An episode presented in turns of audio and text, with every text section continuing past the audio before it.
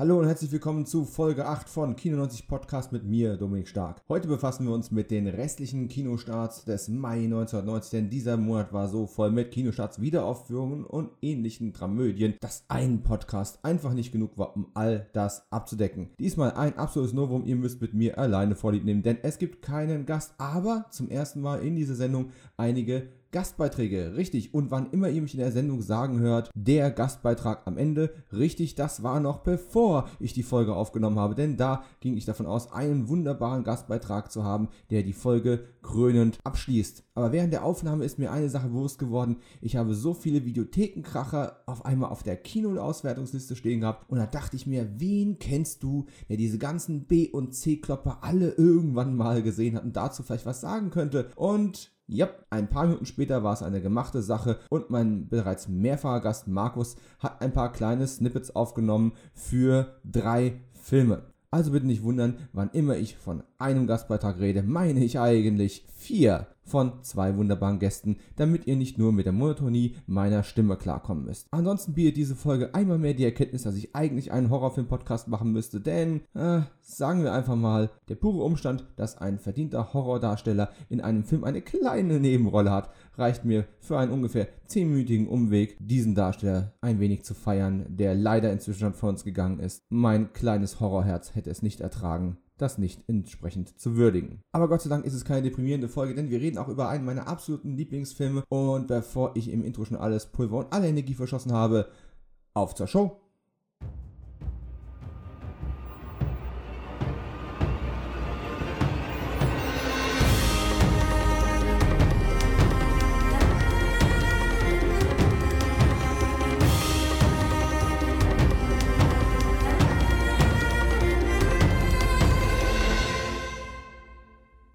Willkommen zurück in den 90ern. Wir sind ja schon in Teil 1 der Abhandlung von Mai 1990 und den damit verbundenen Kinostarts lang und breit darauf eingegangen. Ja, es waren so unfassbar viele Kinostarts. Hätte ich die in einer einzigen Podcast-Folge behandelt, wäre die wahrscheinlich irgendwie vier oder fünf Stunden gegangen. Und so haben wir das Ganze aufgeteilt. Letztes Mal habe ich mit äh, meinem Gast Markus die erste Hälfte von Mai 1990 bearbeitet. Und das Ganze ist ja dann doch, hm, es war nie geplant, dass daraus ein kleines Horror-Special werden würde. Aber letzten Endes ist genau das passiert. Wir hatten Wes Cravens Schocker und wir hatten natürlich den extrem unbekannten, unterschätzten und auf Prime gestreamten Spontaneous Combustion oder auch Lebende Fackeln oder auch Fire Syndrome mit Brad Dourif von Toby Hooper. Und äh, ja, da ich inzwischen so sowas wie einen kleinen Toby Hooper-Fan werde und die 90er nicht mehr gerade sein Hochzeit-Jahrzehnt äh, waren, es war einfach eine wunderbare Gelegenheit, mich mit äh, Hooper ein wenig zu beschäftigen. Und es ist eine spannende Produktionsgeschichte hinter diesem Film. So spannend, dass ich nach Ende der Aufnahme durch ein wenig Getwittere herausbekommen habe, dass es in Amerika jemanden gibt, der als Videograf damals am Set dabei gewesen ist und eine ganze Menge von den Shenanigans mitbekommen hat, die da äh, hier in den Kulissen stattgefunden haben. Der hat eine ganze Menge Videomaterial und Interviewmaterial gesammelt und ein Buch geschrieben. Das ist aber leider noch nicht zu kaufen. Das ist die, äh, die Schattenseite des Ganzen. Er sucht gerade noch einen Verlag und ich hoffe inständig, dass ich mitbekomme, wenn dieses Buch irgendwann verfügbar ist und dann bestelle ich mir das auf jeden Fall. Und wenn es keine deutsche Übersetzung gibt, ist mir das auch bewusst. Äh, es ist einfach mit Sicherheit eine spannende Story dahinter und ich will wissen, was die sich dabei gedacht haben und äh, warum der Film so wurde, wie er im Endeffekt wurde. Aber das war ja letztes Mal. In der heutigen Folge 8 des Podcastes, ja, da haben wir äh, zwei Novitäten. Zum ersten ich bin diesmal alleine im Aufnahmestudio. Nein, es ist niemand per Skype zugeschaltet. Äh, ihr müsst jetzt meine Stimme für, keine Ahnung, eine Stunde ertragen, um über die restlichen Filme zu sprechen. Äh, die gute Botschaft dabei ist, und das ist die zweite Novität des Ganzen, es ist der erste Gastbeitrag eingetroffen. Ja, ich habe in die Sphären des Internets hinausgegriffen und mir einen besonderen Special Appearance Gast geangelt der äh, extra für einen Film sozusagen etwas eingesprochen hat. Und äh, da ich schon weiß, um welchen Film es geht, wer der Gast ist und wie sich diese sechs Minuten anhören, kann ich nur sagen, da steht euch was ganz Besonderes bevor. Ich finde es großartig und hoffe sehr, dass wir aus diesem Gastauftritt irgendwann eine volle Folge machen können, in der er mit mir ähm, die jeweiligen Kinostarts eines Monats äh, auseinander. Das wird in jedem Fall relativ spannend. Aber dazu später mehr. Fangen wir mit ein paar kleinen bescheidenen News an. In den letzten Wochen ist unglaublich viel passiert. Ihr wisst ja, ich bin auch äh, abseits des Podcastens als Filmemacher und vor allem als Autor unterwegs. Da haben sich einige Sachen ergeben. Spontan bin ich als äh, Autor zu einem Drehbuch dazugekommen, das demnächst in Produktion geht. Äh, da habe ich einige Zeit hineingesteckt. Das ist auch mit der Grund, warum die Folge 8 so lange hat auf sich warten lassen. Es tut mir unfassbar leid. Ich versuche in Zukunft mehr auch auf Vorrat zu arbeiten, damit wenn irgendwelche ähm, Dreharbeiten oder Drehbuchprojekte dazwischen kommen, ihr nicht zu lange auf eine neue Folge Kino 90 warten müsst. Versprochen. Ja, über das Filmprojekt würde ich euch gerne noch mehr erzählen. Das ist aber an der Stelle noch gar nicht möglich im Sinne der Geheimhaltung. Und äh, wenn der Film abgedreht ist und das Ganze weitergeht, werde ich mit Sicherheit einige Stories dazu zum Besten geben können. Und für alle, die es interessiert, inzwischen sind aber auch neue Publikationen von mir erschienen, auf die ich ganz kurz eingehen möchte, weil sie mit den 90ern zu tun haben. Das heißt, alle anderen erwähne ich jetzt hier einfach nicht. Da bin ich aber auch auf meinem Patreon schon drauf eingegangen. Äh, wer da Bock drauf hat, patreon.com slash 90 Podcast. Da gibt es eine ganze Menge an Gesprächsrunden, sonstige News rund um meine Arbeit, meine Person, was ich äh, im Podcast und neben dem Podcast noch alles mache. Gerne mal reinschauen. Aber jetzt hier äh, liegt vor mir das Mediabook zu Murder in the First, lebenslang in Alcatraz mit Christian Slater, Kevin Bacon und Gary Oldman. Das ist eine Art, äh, eine Mischung aus ähm, Gefängnisfilm und Gerichtsdrama von Mark Rocco. 1994 äh, herausgekommen. Ja, jetzt von, äh, von Fernsehjuwelen als Blu-ray-Premiere ist das sogar, glaube ich, äh, in Deutschland herausgebracht. Im schicken Mediabook, wie gesagt. Da ist ein Booklet von mir drin. Dieses Booklet müsste um die 24 Seiten haben und befasst sich unter anderem mit der Produktionshistorie, äh, Mark Roccos ausführliche Recherche und auch ein bisschen den Umstand, dass er auf, ähm, versucht hat, eine sehr hohe Authentizität äh, in das Ganze reinzubringen und ähm, ja, wie er das Ganze eben dann trotzdem auch von äh, Alcatraz Befürwortern in Misskredit gezogen worden ist. So frei nach dem Motto, hier wird ein strafgefangener ähm, Gewaltverbrecher ein wenig verherrlicht, damit es für einen Hollywood-Film schön aussieht und man schön gegen die Gefängnisse rebellieren kann. Nun, da mag sich gern jeder selbst seine Meinung zu bilden, da maße ich mir kein Urteil an. In jedem Fall ist es ein interessanter Film und äh, neben neben meinem Booklet gibt es da auch noch eine kleine Mini-Doku, eine Featurette namens The Rock. From Birdman to Bacon. Und diese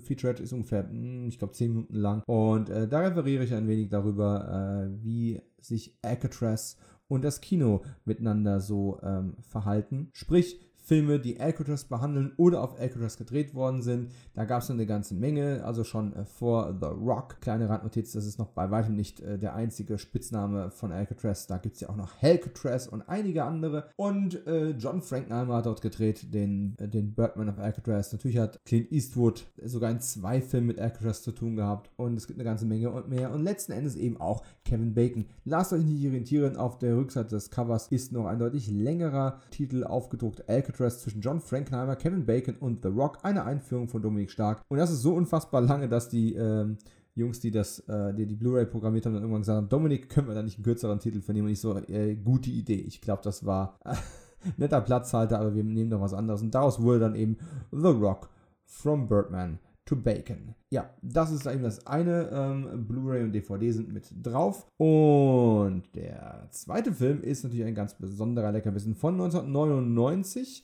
Äh, in Deutschland ein bisschen später gestartet, aber noch ein Film des vielleicht besten Filmjahres äh, zu unseren Lebzeiten. Manch einer sagt ja, 1969 war zuvor das beste Filmjahr bis 99 kam und es vom Thron gestoßen hat. Die Rede ist von einem Michael Mann-Film, nämlich The Insider mit Al Pacino und Russell Crowe. Und The Insider ist so ein Film, der bei mir selbst äh, immer so ein bisschen unter dem Radar gelaufen ist. Ich war immer ein Fan der, der Michael Mann Thriller. Ich habe äh, Heat geliebt und was ist ich habe, ich ist ja immer noch so.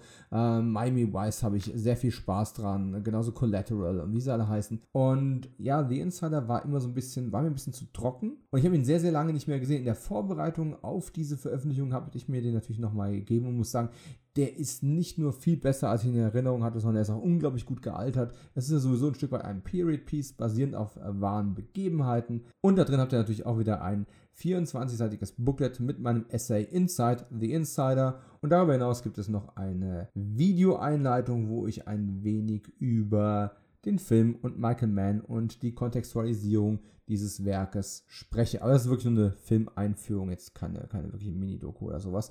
Äh, es war mal äh, sogar die Überlegung da, da einen Audiokommentar zu, zu produzieren, aber die Überlegungen waren eben auch, möchte sich wirklich eben jemand einen drei Stunden Audiokommentar anhören. Rückblickend tut es mir fast ein bisschen leid. Der Film wäre es mit Sicherheit wert gewesen. Siebenfach Oscar nominiert und das Prädikat besonders wertvoll. The Insider und ich freue mich drauf, wenn wir den irgendwann nochmal in irgendeinem Rahmen hier bei Q90 auch ausgiebiger besprechen oder eben irgendwo anders. Es wird sich ein Ort und eine Zeit dafür finden. So, mal schauen, was habe ich noch auf meinem Spickzettel stehen. Ja, der Podcast ist jetzt auch auf Amazon Music zu finden. Amazon Music hat ja vor kurzem angefangen, Podcasts zu hosten. Und äh, natürlich, Kio90 Podcast musste da natürlich auch dabei sein. Nicht, dass Amazon darauf gewartet hat, aber sie hatten keine Chance, dem Charme dieses Podcasts zu widerstehen. Also auch da eine weitere Möglichkeit, diesen Podcast zu hören. Und wenn ich so die Abrufzahlen der letzten äh, Tage und Wochen äh, richtig interpretiere, haben auch einige Hörer über Amazon Music den Weg hierher gefunden. Wenn dem so ist, kontaktiert mich doch bitte gerne mal auf den Social Medias, äh, auf Facebook, Twitter oder Instagram oder Kio90 Podcast und lasst es mich wissen. Ich, ich bin wirklich neugierig, wie ihr den Weg hierher gefunden habt. Dann noch ganz kurz erwähnt, ich war vor kurzem zu Gast bei den äh, Männern, die auf Videos starren. Zu Gast ist eigentlich völlig übertrieben.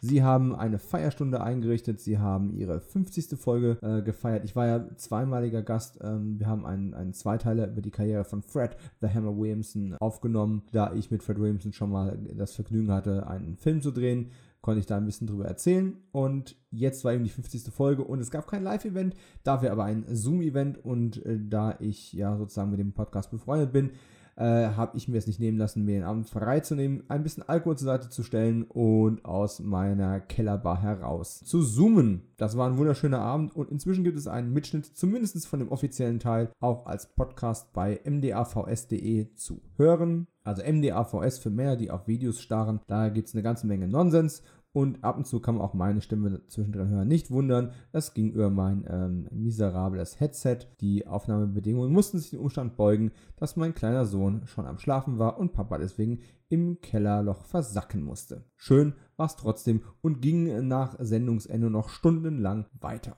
Ja, wie schon erwähnt, ich bin ja eigentlich auch viel als Autor unterwegs und neben dem äh, Drehbuch, an dem ich geschrieben habe, gab es auch noch eine Einladung an äh, dem deutschsprachigen Buch über die Krimireihe Columbo mit Peter Falk etwas zu schreiben. Und äh, diese Einladung bin ich natürlich unglaublich gerne gefolgt und habe da einen äh, ziemlich, ja, sogar sehr selbstreflektierenden, äh, persönlichen Beitrag zu abgefasst zu einem ganz bestimmten Fall, der mir ganz besonders am Herzen liegt. Und äh, welcher es ist und ähm, wie sich das liest, das werdet ihr in Kürze erfahren. Das Buch soll bis Jahresende auf dem Markt sein. Und wer sich davon noch keine Kopie gesichert hat und das noch tun möchte, der hat noch die Möglichkeit über startnext.com das Buch von Patrick Lohmeier vorzubestellen. Patrick Lohmeier, wenn euch der Name was sagt und ihr viele Podcasts hört oder gerade Filmpodcasts hört, ist er ja aus der Szene nicht wegzudenken. Er ist äh, die eine Stimme aus dem Bahnhofskino, hat die Bahnhofskino Extended Edition und jetzt eben auch sein erstes Filmbuch am Start. Columbo Columbo wird es heißen und ich bin sehr stolz darauf. Kleiner Hinweis schon, es passt auch zu diesem Podcast,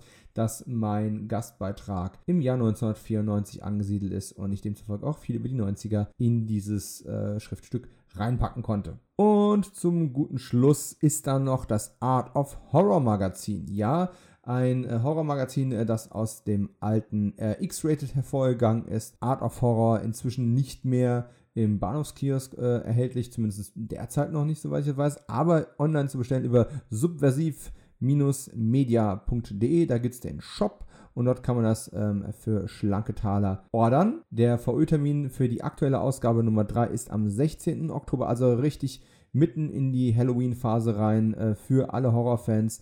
Sehr empfehlenswerte Geschichte, eine ganze Menge tolle Artikel drin. Und von mir gibt es äh, zwei Besprechungen, wenn ich das richtig im Kopf habe, und einen Nachruf auf John Saxon. Mit dem Schwerpunkt natürlich auf seine Horrorfilme. Aber wenn man über John Saxon spricht, dann kann man eben nicht nur über Nightmare on Elm Street sprechen, sondern muss natürlich auch äh, andere Sachen wie Sador, Herrscher im Weltall oder eben auch seine Martial Arts äh, Karriere, wenn man das so nennen mag, erwähnen. Ja, die Filme, die von mir besprochen worden sind, äh, ist äh, Bliss von Joe Biges. Der hat vor kurzem ähm, VFW rausgebracht und ich halte Bliss für den deutlich besseren Film, so viel sei schon vorweggenommen. Und der zweite Film ist der auf Netflix zu sehende The Babysitter Killer Queen, die Fortsetzung zu The Babysitter mit Samara Weaving und erneut hat Mac G, der Buchstabensalat-Regisseur, hinter der Kamera Platz genommen, Action und Cut gerufen und was dabei rausgekommen ist, erfahrt ihr im neuen Art of Horror Nummer 3. So, jetzt aber genug des ganzen Vorgeplänkels. Ich habe ja eigentlich propagiert, dass das wahrscheinlich der kürzeste Podcast aller Zeiten wird, weil äh, ohne Gaststimme, die mir widerspricht, ist es ja quasi ein Monolog und ich hoffe, den kann ich einigermaßen abwechslungsreich gestalten, damit es für eure Ohren nicht zu langweilig und monoton wird. Das Gute daran ist, wie gesagt, wir fangen mit einem Knaller an, haben da eine ganze Menge Filme, die mehr oder weniger der Vollständigkeit halber einfach nur erwähnt werden, damit ihr einen vollständigen Überblick über die Kinostarts dieses Monats habt und dann enden wir nochmal auf dem wunderbaren Gastbeitrag. Und wenn ich sage, wir starten auf einem wunderbaren Film, dann fangen wir zumindest mal damit an, dass wir das Datum festlegen. Wo sind wir denn in der Zeitlinie? Wir befinden uns an einem Donnerstag, natürlich, Kino-Donnerstag. Es ist der 17. Mai 1990. Und wenn ihr euch in die Zeit noch weiter zurückversetzen müsst und die Folge 7 noch nicht gehört habt, empfehle ich euch dringend, das zu ändern. Da reden wir auch über die damals angesagte Popmusik und was sonst in der Popkultur los gewesen ist. Aber der 17.05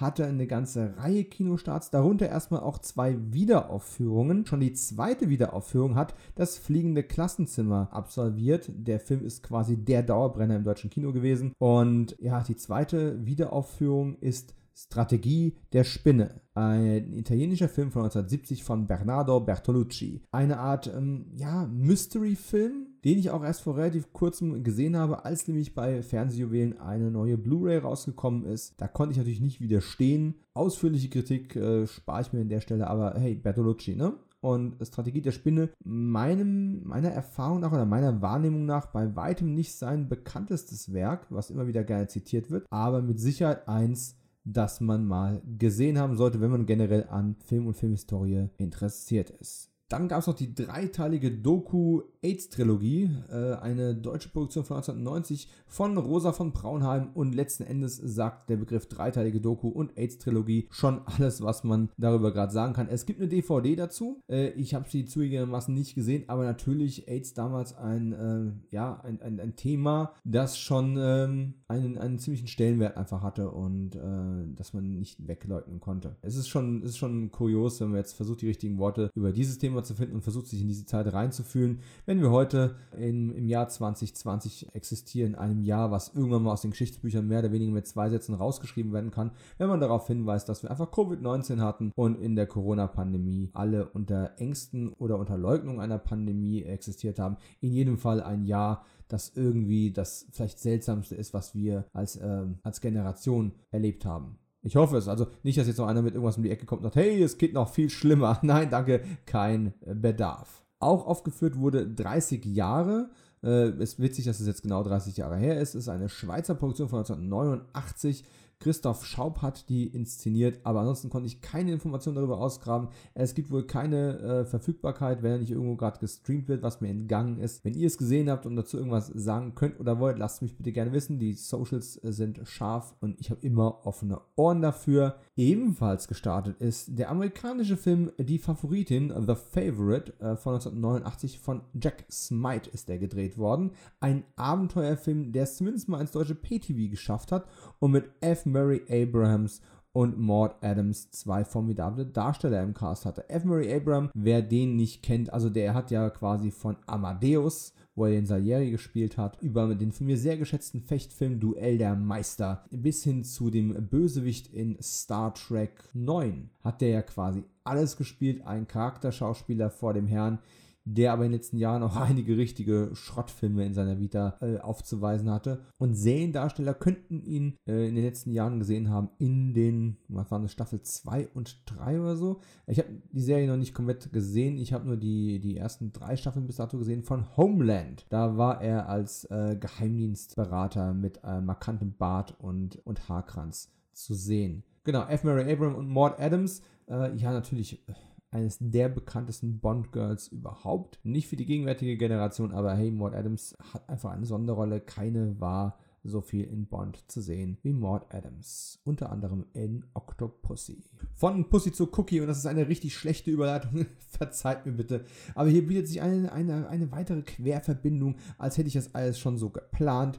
Cookie, die Tochter des Paten, ist eine Krimikomödie, wie der Titel schon nahelegt, von 1989, ebenfalls eine amerikanische Produktion von Susan Seidelman, endlich mal eine Regisseurin in der Sendung. Peter Falk spielt die Hauptrolle, Diane Wiest äh, ist die weibliche Hauptrolle, Adrian Pastar und Lionel Stander sind ebenfalls im Cast vertreten und der Film leider ein VHS-Only. Äh, wäre so ein Ding, was ich mir unglaublich gerne mal ansehen würde, wenn es mal eine vernünftige oder nicht mal eine vernünftige, wenn es einfach eine VHS-Kopie auf DVD schaffen würde, damit ich mir es heutzutage in irgendeinem Laufwerk mal anschauen könnte. Wie gesagt, Peter Falk, logischerweise, Inspector Columbo ist die Rolle, die ihn äh, bekannt und berühmt gemacht hat, aber er hat noch mehr zu bieten. Und Cookie, die Tochter des Paten, ist mit Sicherheit zumindest ordentlich amüsant. Äh, Adrian Pastar übrigens, äh, muss ich nochmal kurz einen kleinen Shoutout geben. Vielleicht hat er nicht die größte Karriere aller Zeiten, aber er hat in den 90ern eine ziemlich coole, wenn auch schnell abgesetzte Serie gehabt. Hat es dann später äh, als, Haupt, als einer der Hauptdarsteller der Heroes-Serie nochmal zu einiger Bekanntheit ähm, geschafft. Mann, der fliegt. Ne? Und ähm, ja, für mich wird Adrian Pastar natürlich immer äh, der Hauptdarsteller sein von Near Dark. Catherine Bigelows beeindruckendem, magischen, harten, trockenen, wunderbaren Vampir-Western. Dieser Film ist ein Knaller. Wenn ihr den nicht kennt und euch fragt, was redet der Mann da überhaupt, dann müsst ihr Near Dark einfach besorgen. Vertraut mir, der Film ist so 80er und gleichzeitig auch wieder nicht. Es ist nicht dieses trashige 80er. Es ist wie eine Art, es ist wie eine Art Western, nur dass er in der damaligen Gegenwart angesiedelt ist. Es ist ein Vampirfilm, aber ohne dass man einmal Reißszene zu sehen bekommt. Es ist ein blutiger Film, ohne dass es ähm, grotesk überzeichnet ist. Es ist ein wunderbar besetztes Werk über Familienwerte, ähm, Fluch der Unsterblichkeit und, und ein bisschen natürlich auch über die AIDS-Angst. Also diese Sachen mit Blut, Blutaustausch und wie das Menschen Menschen krank macht oder heilt.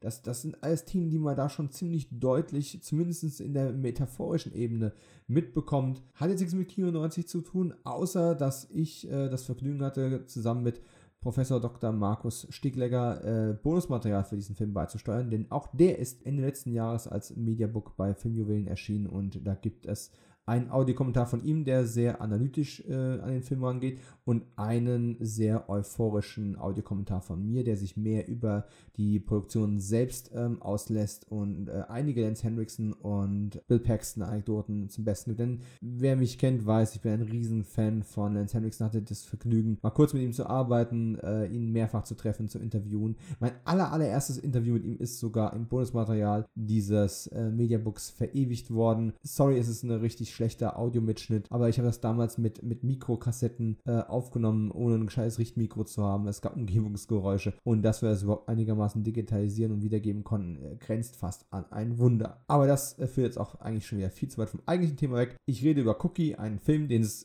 momentan nicht digital zum Sehen gibt. Vielleicht ändert sich das. Amazon Prime ist ja auch immer ein guter Kandidat für sowas. Aber damit sind wir fast durch, durch den Kinostarttag 17. Mai 1990. Es fehlen noch zwei Filme. Und das Beste habe ich mir natürlich zum Schluss aufgehoben. Und damit kommen wir quasi automatisch zum zweitbesten vielleicht. Denn wirklich gut äh, ist American Rickshaw nicht. Äh, American Rickshaw, ein italienischer Film von 1989, gedreht hat in Sergio Martino und Donald Pleasance ist wahrscheinlich der bekannteste Name auf dem Callsheet gewesen. American Rickshaw ist ein Film, äh, je nachdem welche Quellen ich heranziehe, werden immer verschiedene Starttage äh, für die Kinoauswertung genannt, aber es spielt keine Rolle. 17.05. ist der, auf den ich mich jetzt geeinigt habe. Es ist eine Mischung aus Krimi, Thriller mit Fantasy und Horrorelementen ein ziemlich krudes Ding mit interessanten Ansätzen. Ähm, es gibt eine ungeschnittene Blu-ray, die man über Österreich als Mediabook bekommen kann. Ansonsten ist der Film auch eher auf der ähm, raren Seite äh, angesiedelt. Auf jeden Fall, wer auf American Rip-Off-Filme steht, auf Donald Pleasance ist dabei und weiß eigentlich gar nicht genau warum, aber er hat den Paycheck gerne mitgenommen, Filme. Oder auf ähm, Horrorfilme, die noch so ein keine Ahnung, so ein bisschen Vibe von äh, Big Trouble in Little China mitnehmen, weil sie einfach völlig gaga sind. Der ist mit American Rickshaw wahrscheinlich ziemlich gut bedient. Ich habe ihn tatsächlich nur mal in der geschnittenen Fassung auszugsweise gesehen und habe mir jetzt auch im Vorfeld der Podcast-Aufnahme den Trailer nochmal angeschaut. Das ist schon irgendwo von einem normalen oder richtig guten Film sehr weit entfernt, aber mit Sicherheit hat es seine Unterhaltungswerte für einen richtig guten Trash-Abend. Ja, American Rickshaw.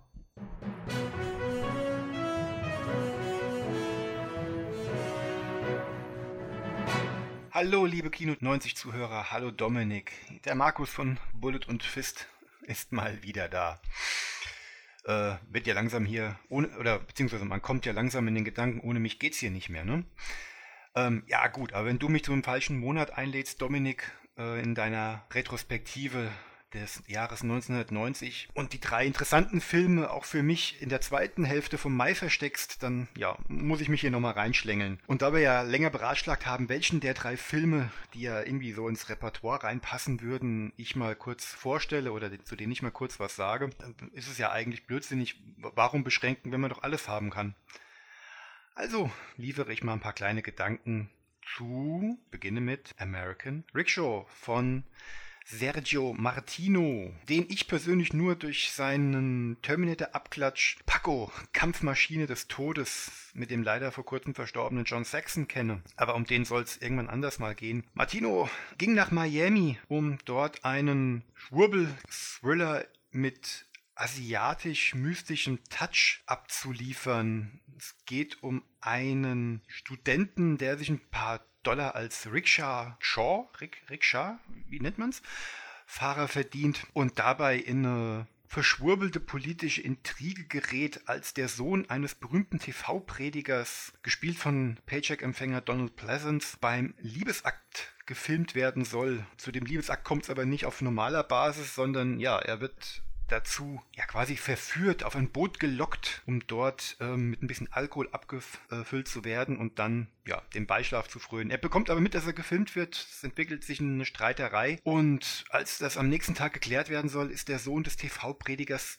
tot. Ermordet von einem religiösen Fanatiker-Killer, gespielt von Daniel Green, auch ein Amerikaner, der gerne mal in italienischen Produktionen, auch in dem von mir gerade genannten Paco mitgespielt hat. Oder wer kennt vielleicht Enzo Castellaris Special Agent Hammer, ein Film, den ich mir auch unbedingt mal wieder besorgen möchte. Ja, umgebracht wird. Es kommt zu allerlei Irrungen und Wirrungen, in denen noch eine alte asiatische Dame mitspielt, die unserem Rickshaw-Fahrer, gespielt von einem relativ unsympathisch daherkommenden Tuna-Goldmedaillisten mit einem Namen, den man sich auf der Zunge zergehen lassen muss. Ähm, wenn er den nicht wirklich hätte, müsste man ihn erfinden, aber ich glaube kaum, dass sich irgendjemand diesen außerhalb der Pornobranche diesen Künstlernamen zulegen würde. Der gute Mann heißt Mitch Gaylord. Aber gut, das muss man sich einfach. Ja, manche Dinge muss man da, glaube ich, nicht näher erklären. American Rickshaw ist Italienisch. Es ist ein italienischer Film, der in Amerika gedreht wurde. Warum die das immer so gerne gemacht haben zu der Zeit, will sich mir irgendwie nicht erschließen. Gerade die ganzen Karate Warrior Teile wurden ja gerne in den Florida Keys und in und um Miami gedreht worden. Vielleicht wissen da andere mehr drüber, warum das so war ob es da irgendwelche Steuervergünstigungen gab oder ob man da so schön ohne Drehgenehmigung schnell abfilmen konnte, ohne dass sich daran jemand gestört hat. Wer weiß, wer weiß, wer weiß. Aber American Rickshaw ist ein, schon ein mega, mega unterhaltsam, wollte ich sagen. irgendwie ein unterhaltsamer Thriller-Versuch, aber auch wirklich strunzdoof. Der hat so asiatische Mystik-Einflüsse zum Schluss wird es auch ein kleines bisschen übersinnlich. Ich weiß jetzt nicht, wie weit ich ins Spoiler-Territorium vorragen soll. Und, und er hält dabei aber ziemlich gut, weil ähm, der von mir gerade schon genannte Daniel Green macht mit seiner Manfred Lehmann-Synchro, Manfred Lehmann, die Stimme von Bruce Willis, schon einen Heidenspaß in seiner Unfähigkeit. Ist aber das Abziehbild eines typischen religiös verblendeten Fanatikers, aber ein ganz interessanter Genre-Zwitter, den man sich einfach wirklich mal geben kann es ist, schwierig für mich, viel zu dem Film zu sagen, weil man halt auch viel wegspoilern müsste. Es ist ein routiniertes Ding, ohne viel Anspruch. Aber ey, als der rausgekommen ist, wollte man alles gucken, in dem irgendwie American vorgekommen ist wir hatten den American Fighter, den American Ninja, wir hatten American Ice Cream. Da guckt man sich auch einen amerikanischen Rickshaw-Fahrer an. Obwohl ich ihn das letztes Jahr gesehen habe, also nicht damals. Wo mich das Poster seit meiner Anfangszeit verfolgt hat. Denn in der Videothek neben unserem Stammkino, Dominik, war dieses Poster ewig ausgehängt. Und das sah schon ziemlich cool aus. Mit einem jungen Mann neben einer Rickshaw im Gegenlicht hinter Nebelschwaden versteckt. Das muss man schon gesehen haben. Und wofür man den Film wirklich gesehen haben muss, ist Donald Pleasance. Schon ziemlich am Ende seiner Karriere, ich weiß nicht, ob er da schon krank war, der zwei unfassbar geile Szenen bekommen hat, denn es gibt in diesem Film eine wunderbare Rückblende, in der erklärt wird, warum er als fanatisch religiöser TV-Prediger so doch eine Verbindung zu der älteren asiatischen Dame hat, die immer wieder im Film eine größere Rolle spielt. Und was macht man, wenn man eine Rückblende macht, äh, mit Donald Pleasance oder mit dem Charakter von Donald Pleasance macht? Nein, man, man nimmt mitnichten einen jungen Darsteller und behauptet, das ist Donald Pleasance Figur. Man, man steckt einen jungen, muskulösen Darsteller in einen Kimo Kimonomantel, um ihn von hinten zu filmen. Und wenn man ihn von vorne sieht, ist es der alte Donald Pleasance, dessen Gesicht man grün angemalt hat und dem man eine Perücke aufgesetzt hat. Ja, ich denke, da kriegt man ein einigermaßen stimmiges Bild von dem Film. Und die letzte Szene von Pleasance, in dem er mal gehörig die Sau rauslassen kann, gibt es garantiert irgendwo bei YouTube. Die kann man sich auch mal kontextlos angucken, wenn man vielleicht kein Interesse am Film hat. Aber also American Rickshaw ist echt eine kleine Empfehlung. Der ist kurzweilig, rasant, aber auch keine besonders nichts Großes. Aber ich bin über bin erstaunt, dass das Ding es wirklich ins Kino geschafft hat. Wer Spaß an sowas hat, der soll sich den Film mal angucken. Und ich habe es ja versprochen, das Beste kommt zum Schluss. Der beste Filmstart des 17. Mai 1990 ist gleichzeitig auch auf der Liste meiner Lieblingsfilme in jedem Fall mit drauf. Ich kann euch nicht genau sagen, welche Position, aber wenn ich eine Top 30 oder sowas machen würde, ist er auf jeden Fall dabei. Er floppte im Kino grandios und begründete doch gleichzeitig einen Franchise, der es bis heute ohne Reboot und ohne Remake überlebt hat. Und das ist eine absolute Novität, sowas gibt es fast gar nicht. Äh, Chucky die Mörderpuppe ist einer der wenigen Ausnahmen. Und ob die jetzt wirklich in Serienform noch weitergehen, wird man erstmal sehen müssen nach dem Remake und den Covid-19-bedingten Unterbrechungen von allen möglichen Produktionen. Aber wovon rede ich denn eigentlich? Ich rede natürlich von Land Sharks.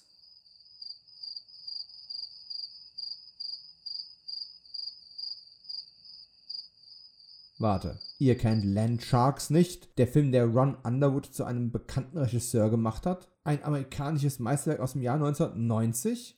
Nein?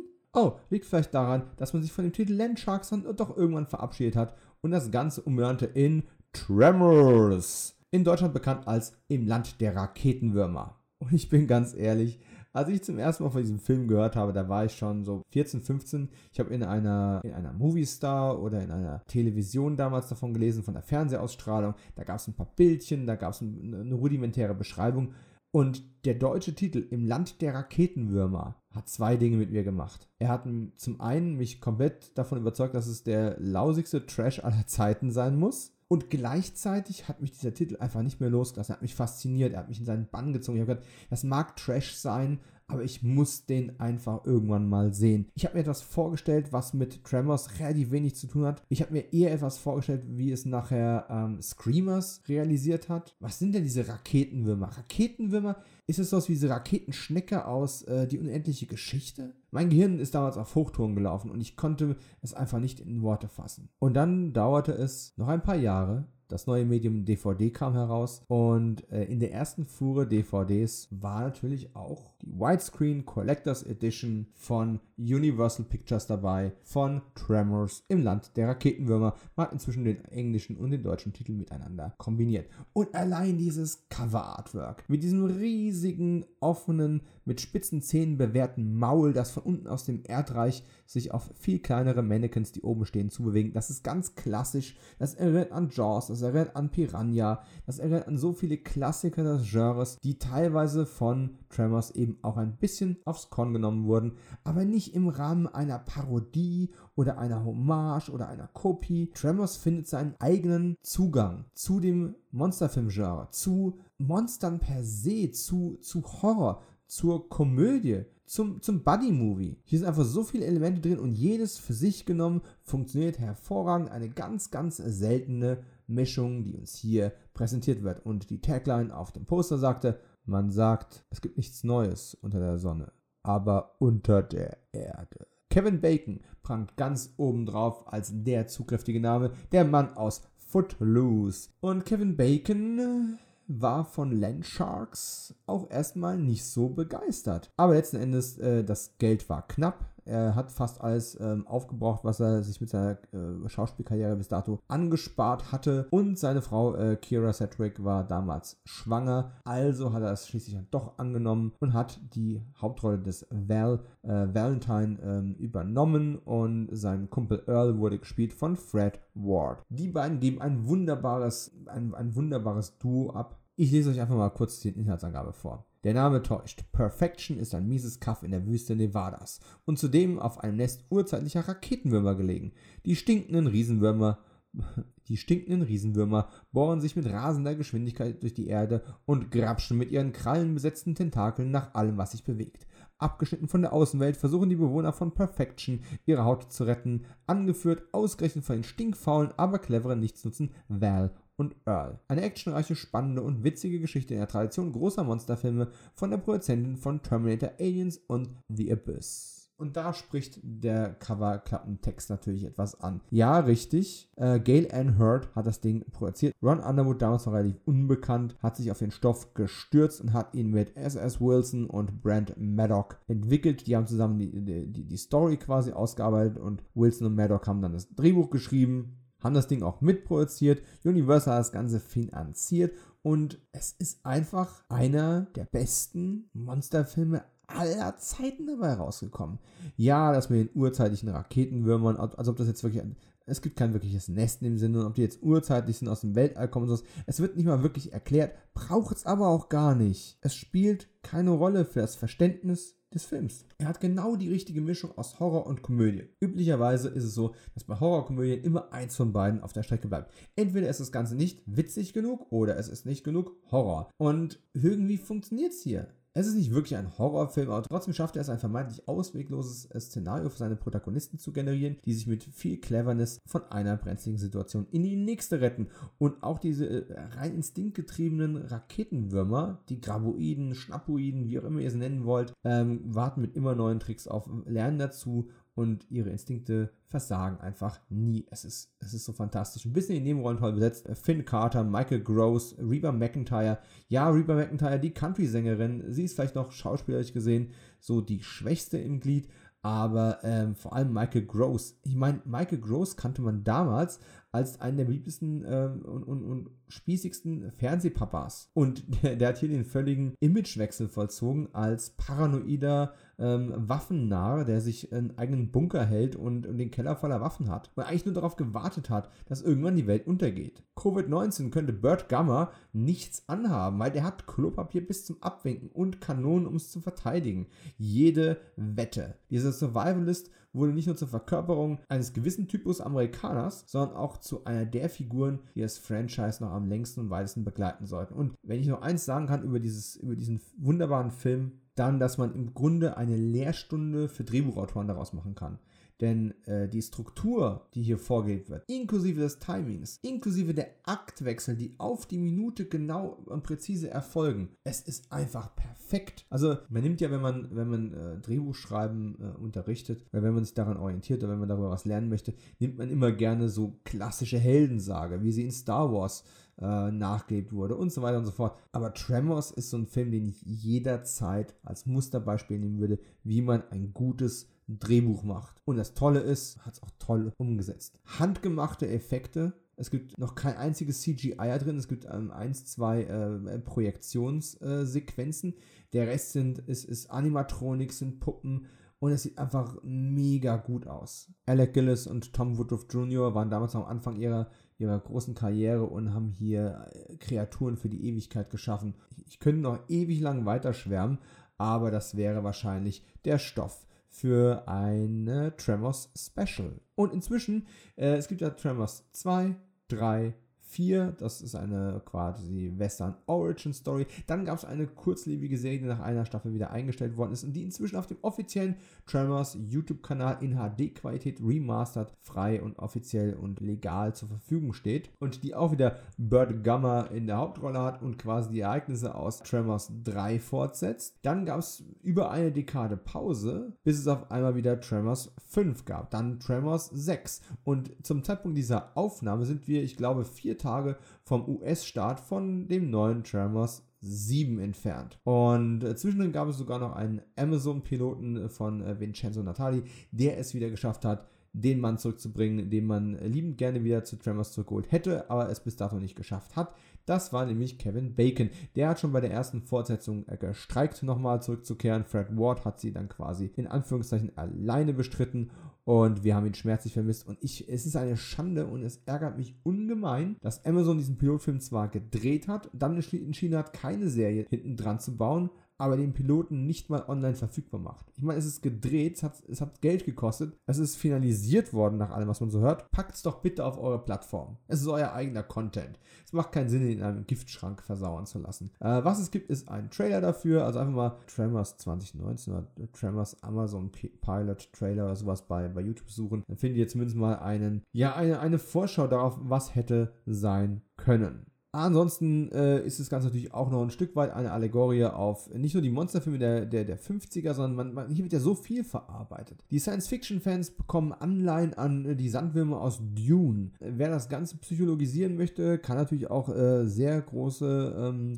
Phallus-Symbolik in, in, den Würmern erkennen, die aus dem Boden äh, schießen und die, die Wurm- und Schlangenartigen Tentakel, die da kommen und äh, nach der Hauptdarstellerin grapschen und sowas. Das sind alles äh, Dinge, die man reininterpretieren kann, die dem Spaß aber einfach keinen Abbruch tun. Und Kevin Bacon hat den Dreh durchgezogen, hatte viel Spaß dabei und hat es gerade so geschafft, seine letzte Szene zu drehen, bevor quasi der Anruf kam, äh, deine Frau liegt jetzt dann in den Wehen. So, und dann hieß es Cut und in der Sekunde hat der Bacon äh, den Footloose gemacht und ist davon gesprungen. Äh, in sein Familienglück. Herzlichen Glückwunsch nachträglich, äh, auch wenn ich jetzt 30 Jahre zu spät damit komme. Insgesamt finde ich es auch einfach toll, dass auch 30 Jahre später die, die ganzen Leute, wenn die mal wieder zusammenkommen, es gab jetzt hier neulich eine, eine Kurzdoku, Tremors Making Perfection, die auf YouTube äh, ausgestrahlt worden ist. Und dann berichten auch einfach alle davon, dass es einfach eine schöne Zeit war. Es war eine herausfordernde Zeit. Es, es gab natürlich einen Zeit einen Budgetdruck. Ähm, man hat Hitze gespielt und am Anfang der Dreharbeiten war es eiskalt und man musste halt dann trotzdem in, in Hemdchen darum äh, rennen. Und bis die Dreharbeiten fertig waren, war es auch real richtig heiß geworden. Und während man über irgendwelche Sandwürmer oder, oder Schlangenzungen äh, philosophiert und diese gebaut hat, waren einfach dauernd echte Schlangen am Set, die dauernd einer vertreiben musste. Also da war schon richtig viel, es gibt schöne Anekdoten und alle haben so ein, so ein Leuchten im Gesicht, wenn sie davon berichten. Das ist einfach schön. Und äh, ja, aber wie vorhin schon erwähnt, äh, Tremors scheiterte an der Kinokasse grandios. Das Marketing wusste nicht so richtig, als was, was machen wir jetzt da draus. Ne? Land Sharks hätte man wenigstens in die Trash-Ecke schieben können. Äh, Tremors war als Titel nicht mal aussagekräftig genug.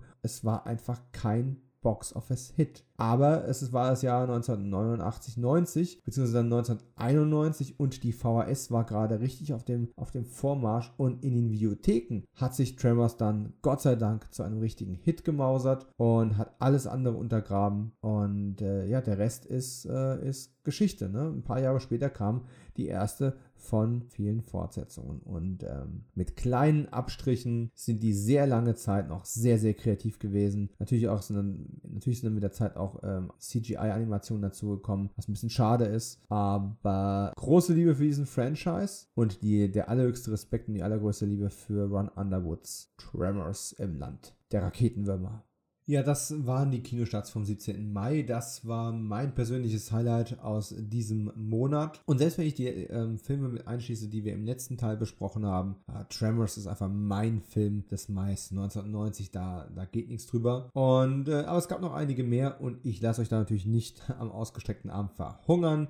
Die werden jetzt alle mal kurz durchgenommen. Wir haben noch einige vor uns, also Schnallt euch an, es geht die nächste Runde und wir machen weiter mit dem 24. Mai 1990 und Mein Krieg, ein deutscher Film von 1990 von Harriet Eder und Thomas Kufus. Überraschung, es ist eine Kriegsdoku, sie ist momentan nicht verfügbar, ich habe sie nicht gesehen. Weiter geht's. Karate Champ, das Schwert des Todes. Auch bekannt unter dem Originaltitel The Sword of Bushido von 1990. Adrian Carr hat ihn gedreht mit Richard Norton und Toshiro Obata. Ja, der Karate-Champ Richard Norton äh, kommt kurioserweise jetzt endlich auf DVD raus. Ähm, zum Zeitpunkt der Aufnahme ist die Disc noch nicht auf dem Markt. Äh, momentan wird gelistet der 20. November 2020 von Shamrock Media und Cargo Records. Und ähm, ja gut, ich als alter Schwertkampf-Fan bin durchaus offen mit, dafür, mir diesen B-Film anzuschauen. Natürlich besonders interessant, Toshiro Obata ist mit dabei. Ich vermute mal als Bösewicht und äh, Toshiro Obata ist natürlich bekannt, berühmt und beliebt als Tatsu, die äh, rechte Hand des Shredder in Teenage Mutant Ninja Turtles Teil 1 und Teil 2, die Puppenfilme aus den 90ern. Und da freue ich mich auch schon drauf, wenn wir darauf endlich zu sprechen kommen.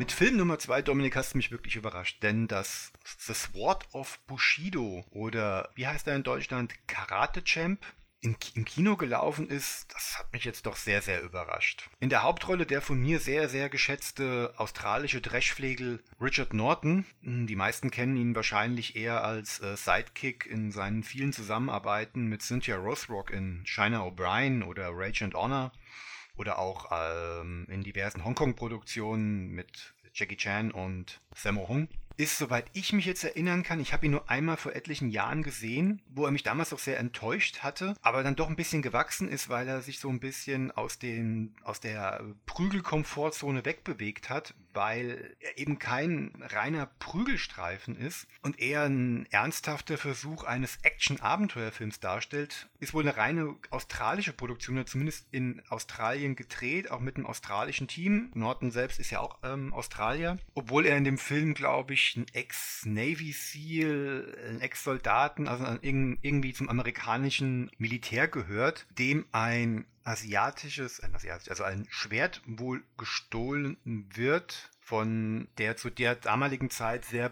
präsenten asiatischen Glatze Toshihiro Obata, den der ein oder andere vielleicht noch aus den Turtles 1 und 2 kennt. Ich kenne ihn eher als äh, Brandon Lees Sparringspartner in Showdown Little Tokyo, der hier quasi einen Gangsterboss spielt, der halt dieses Schwert von Richard Norton stiehlt, der es eigentlich überführen soll, soweit ich mich erinnere, dabei in Thailand landet und ja, sich dann dort mit der aus, aus dem Kickboxer Karate Tiger 3 bekannten Rochelle Ashana zusammentut, um halt dieses Schwert wieder zurückzuholen. Also man merkt, es ist schon ewig her, dass ich den gesehen habe, wo sich ein paar Sachen bei mir ganz gut eingebrannt haben. Zum einen, weil, wie ich schon gesagt habe, das ist keine dieser typischen Kickbox-Prügelfilme, die die Tritt- und Schlagquote erfüllen wollen, sondern eher der Versuch eines ernsthaften Action-Abenteuerfilms, der sich durch den thailändischen Dschungel kämpft, wo es ein paar Schusswechsel gibt, bei dem er in einem thailändischen Dorf landet, wo, wenn ich mich richtig entsinne, die einzig echte Prügelszene zwischen dem Ex-Bodyguard Norton und eines ortsansässigen Testosteronbombers stattfindet, die sich halt gegenseitig beweisen müssen, wer den äh, härtesten Punch schlägt. Danach kommt es immer mehr eher zu Verfolgungsjagden und netten Stunts und erst im Finale dann wieder zu,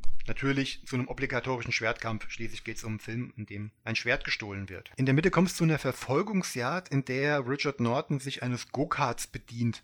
Und der Film kam damals raus, beziehungsweise lief auch irgendwann mal im Fernsehen, als zeitgleich oder relativ früh davor der deutsche Actionfilmableger Cascadeur, die Jagd nach dem Bernsteinzimmer rausgekommen ist, der ja sehr durch die äh, Werbung getrieben wurde, wo viel drüber berichtet wurde, gerade bei ProSieben, die, glaube ich, mitproduziert hatten und den auch damals das erste dann versendet hatten. Und da wurde auch immer wieder auf eine Verfolgungsjagd eingegangen, die halt auch mit einem Go-Kart stattgefunden hat. Und ich musste dann doch sehr lachen, dass dann ausgerechnet so ein kleiner australischer Abenteuerfilm Film so eine Szene dann schon ein paar Jahre früher aufgebaut hat. Also Sword of Bushido ist mit ein paar Längen versehen, wie ich mich erinnere, macht aber Spaß. Aber was war das für ein Monat, dass selbst sowas damals in die Kinos gekommen ist? Heiligs Blechle. Naja, Richard Norton hätte ich eine größere Karriere gegönnt. Der Mann konnte zwar nicht schauspielern, also wenn er immer Verständnislosigkeit darstellen muss, diesen, diesen Dackelblick, den er dann aufsetzt, bei dem er immer den Mund aufmacht, das ist auch, glaube ich, in dem Film mehr als einmal vorgekommen. Aber so wird er wahrscheinlich auch geguckt haben, als er als Bodyguard für Dolly Parton gearbeitet hat und sie ihn danach nochmal zu einer Privatstunde geladen hat. So wie es die Legenden damals erzählt haben. Sword of Bushido ist definitiv für Freunde des gepflegten Videothekenfilms eine kleine Entdeckung wert. Ich habe jetzt richtig Lust, mir den wieder anzugucken. Wo ist denn meine englische DVD? Als nächstes kommt ein ganzer Schwung Orson Welles. Denn Orson Welles hatte eine ganze Reihe Wiederaufführungen ähm, erlebt, nämlich sowohl im Zeichen des Bösen, also Touch of Evil, Der Glanz des Hauses Emerson, uh, The Magnificent Emersons und F wie Fälschung. Sind natürlich alle inzwischen auf DVD und zum Großteil auch auf Blu-ray erschienen. F wie Fälschung zum Beispiel gibt's, ist ein Essay-Film, den es auf DVD gibt, von und mit Orson Welles und ähm, eigentlich hat er in allen vor der Kamera gestanden. Ne? Joseph Cotton war in äh, Glanz des Hauses Emerson mit dabei, ist ein Liebesdrama. Auch den gibt es auf DVD und im Zeichen des Bösen. Also, wem ich den noch empfehlen muss und wer den nicht gesehen hat, der kann natürlich darauf verweisen, dass er jetzt einen Kino 90 Podcast hört und im Zeichen des Bösen kein 90er Jahre Film ist und ist ihm deswegen scheißegal. Also, ganz ehrlich, essentieller Orson Welles Film. Also, wenn ihr davon nie was gehört habt, sofort Pause drücken, im Zeichen des Bösen organisieren und dann weiterhören. Eine weitere Wiederaufführung, die mit Orson Welles nichts zu tun hat, ist Ronja Räubertochter. Hey, also ganz ehrlich, Ronja Räubertochter oder Ronja äh, Röverdotter, ähm, eine norwegisch-schwedische äh, Produktion von 1984 von äh, Tage Danielsson äh, mit Hannah Zitterberg es ist einfach, das ist, das ist Kindheits, Kindheitserinnerung pur. Ich habe Ronja unfassbar gerne ähm, gesehen. Ich finde es auch heute noch einen tollen Namen, einfach wegen der positiven Assoziation. Und natürlich gibt es Ronja Räubertochter auch auf DVD, aber wie gesagt, Wiederaufführung, also jetzt für die 90er eher weniger relevant. Und damit sind wir mit den Wiederaufführungen vom 24. Mai auch durch. Angel Town ist ein Film, der auch manchmal als äh, Kinostart vom 3. Mai äh, gehandelt worden ist, aber es ist, sei jetzt mal dahingestellt, was richtig ist. Ein Film von Eric Carson, ein, ein Actionfilm mit Olivier Gruner und Mark Dacascos. Ja, Mark Dacascos damals noch ganz am Anfang seiner Karriere, die ihn später natürlich noch zu einigen ganz grandiosen Filmen führen würde, gerade in den 90ern. Ich erinnere nur an Filme wie Drive oder Only the Strong, ähm, der 90er Jahre Fun Trash Double Dragon. Ein, mein persönlicher Mark Dacascos Lieblingsfilm ist ja erst 2001 entstanden, das war Pakt der Wölfe. Ein ganz grandioser, ähm, historischer Abenteuer, Horror, Martial Arts Film. Und in letzter Zeit hat man ihn in so kleinen Filmen gesehen, wie John Wick Kapitel 3 und mit Freunden von mir hat er auch gedreht. Der Film heißt Ultimate Justice und ist ein äh, deutscher Actionfilm, äh, deutsch-amerikanischer Actionfilm sollte man sagen. Und den gibt es äh, auch auf DVD, Blu-ray und ich glaube auch zum Streamen. Und damit wieder zurück zu Angel Town, den ich noch nicht gesehen habe, aber es gibt eine Blu-ray von Diggy Dreams. Wer Bock hat, sich diesen Film anzusehen, kann das natürlich dann jederzeit tun.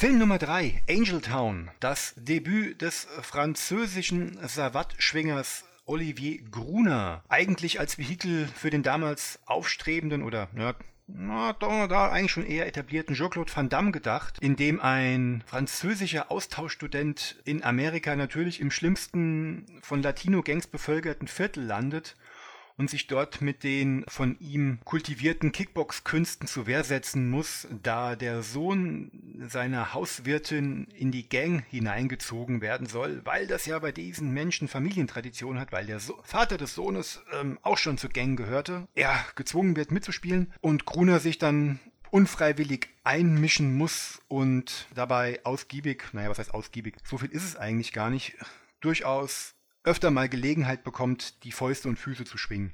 Auch hier wieder äh, eigentlich aus heutiger Sicht totale Verständnislosigkeit, dass sowas ins Kino kam, aber damals bestand wohl noch ein gewisser Markt dafür. Unter der Regie von Eric Carson, der ja schon den jungen Van Damme in Red Eagle nicht gerade so günstig ähm, in Szene setzte und als Bösewicht verheizte und ein paar Jahre zuvor Schnauzbartträger Chuck Norris in das Oktagon schickte, es wandelt der Film sehr, sehr unentschlossen zwischen ja dem typischen Kickbox-Prügler und gewissen Ansprüchen an einen dramatischen Unterbau. Wir befinden uns in den 90ern Ganggeschichten, seien sie jetzt mit afroamerikanischen Kids oder Latino-Kids, waren ja damals der heiße Scheiß. Der Höhepunkt kam ja ein paar Jahre später mit Dangerous Minds, der auch nicht viel ernsthafter und ernstzunehmender war als Angel Town. Aber du merkst im Film von vorne bis hinten an, dass er gerne mehr wäre, als er eigentlich ist. Er lässt sich ziemlich viel Zeit, es wird ziemlich viel auf die Umstände eingegangen, aber das wiederum nur sehr, sehr oberflächlich. Gruner war zu diesem Zeitpunkt noch vor der Kamera sehr, sehr unsicher, zumal er auch schon ich habe es jetzt nicht mehr nachrecherchiert, auch schon viel zu alt für einen Studenten, weil ich denke, er war schon so Ende 20 und er sah halt auch schon so aus.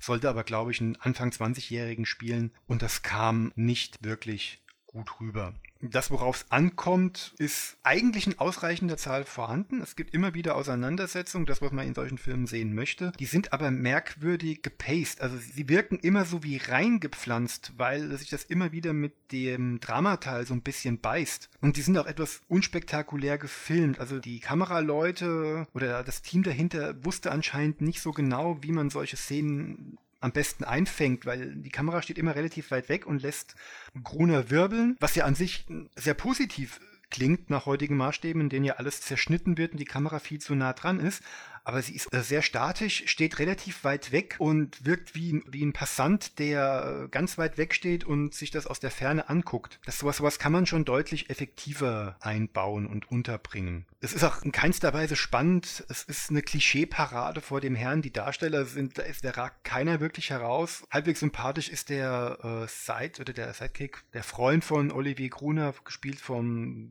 versierten Stuntman und Nebendarsteller Peter Kwong, ähm, der sehr sympathisch in seinen Szenen Szenen rüberkommt, aber sehr hinten runterfällt.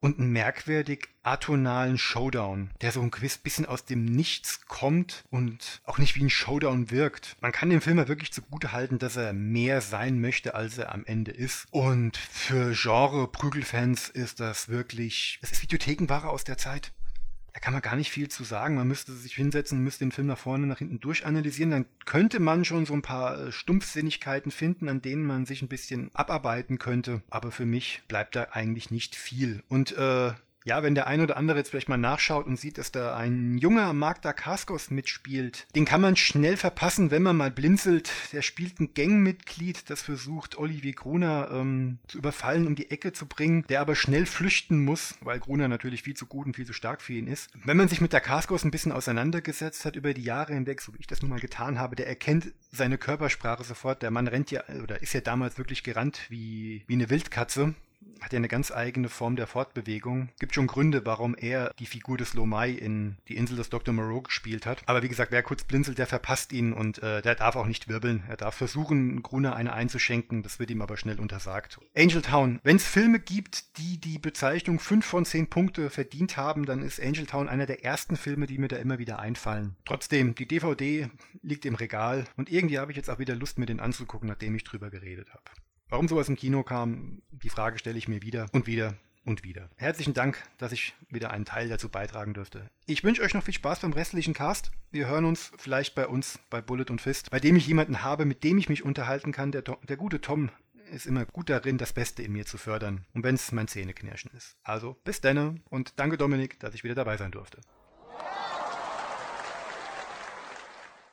Ebenfalls angelaufen ist Dr. M eine deutsch-französisch-italienische Produktion von Claude Cabrol mit Ellen Bates und Jennifer Beals. Richtig, richtig, die aus Flashdance. Wir haben lauter Tanzexperten heute in den Hauptrollen. Es gibt eine DVD von Cape Light und es ist ein Krimi über eine Selbstmordwelle in Berlin. Und ganz ehrlich, das war 1990, also es geht jetzt noch nicht um die derzeitigen Immobilienpreise oder ähnliche Geschichten. Ich muss aber zugeben, ich habe ihn nicht gesehen. Und da ich kein Berliner bin, ähm, lasse ich dann meinen Berliner Kollegen oder Hörern den Vorzug, dass die mir sagen, ob das einer ist, den ich dringend mal nachholen sollte.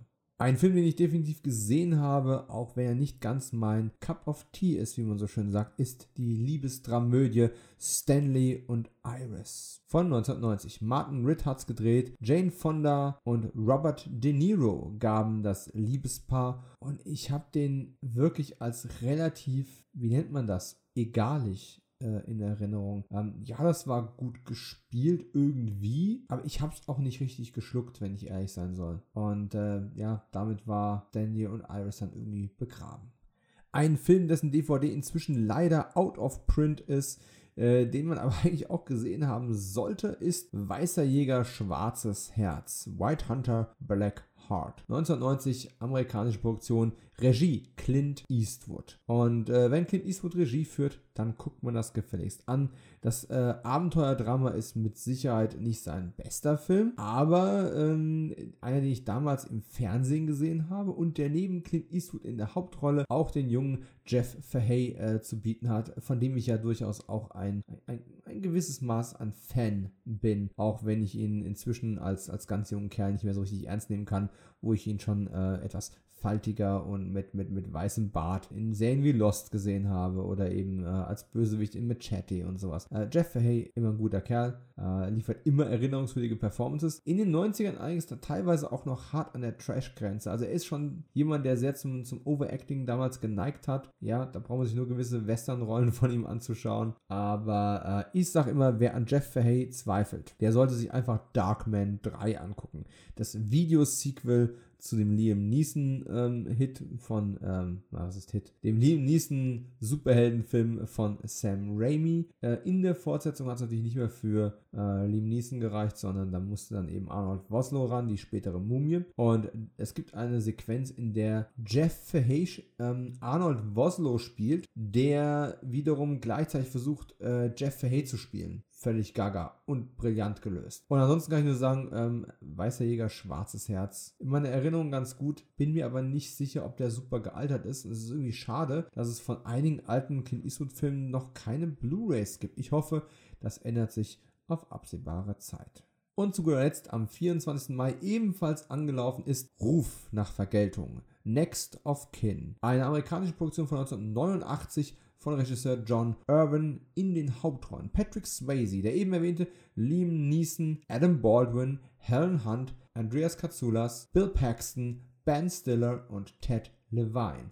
Und das hat mit Weißer Jäger ähm, Schwarzes Herz das gemeinsam, dass es eine DVD gab, die inzwischen aber out of print ist. Wir haben es hier mit einem Action-Drama zu tun. Äh, John Irwin ja eher bekannt für seinen sehr naturalistischen, äh, dokumentarischen Stil, äh, Patrick Swayze, noch so der, der Lover vom Dienst, ähm, Fackeln im Sturm noch gar nicht so lange hinter sich. Äh, Liam Neeson noch an einem ganz anderen Punkt seiner Karriere, genauso wie Helen Hunt. Andreas Katsoulas hat ja später in den 90ern dann noch mit äh, Babylon 5 eine Serienhauptrolle bekommen als Jakar, die wie für ihn gemacht war. Und die vergessen dies, dass er mal so Nebenrollen gespielt hat, wie den einarmigen Mörder in Auf der Flucht mit Harrison Ford. Und äh, ja, auch Bill Paxton, ne, kann, macht eben nicht nur Alien und, und Predator 2 und ja, Near Dark, sondern ist eben auch in solchen Filmen in der Nebenrolle zu sehen. Und John Irwin ist ein Regisseur, mit dem ich mich gerade in jüngerer Vergangenheit wieder beschäftigt habe, weil ich, das ist nochmal eine kleine Selbstwerbung, ähm, Die Hunde des Krieges ist ein Film von 1980, den John Irwin gedreht hat nach einem Roman von Frederick Forsyth. Und in der Hauptrolle besetzt hat er ähm, Christopher Walken. Und der zieht quasi äh,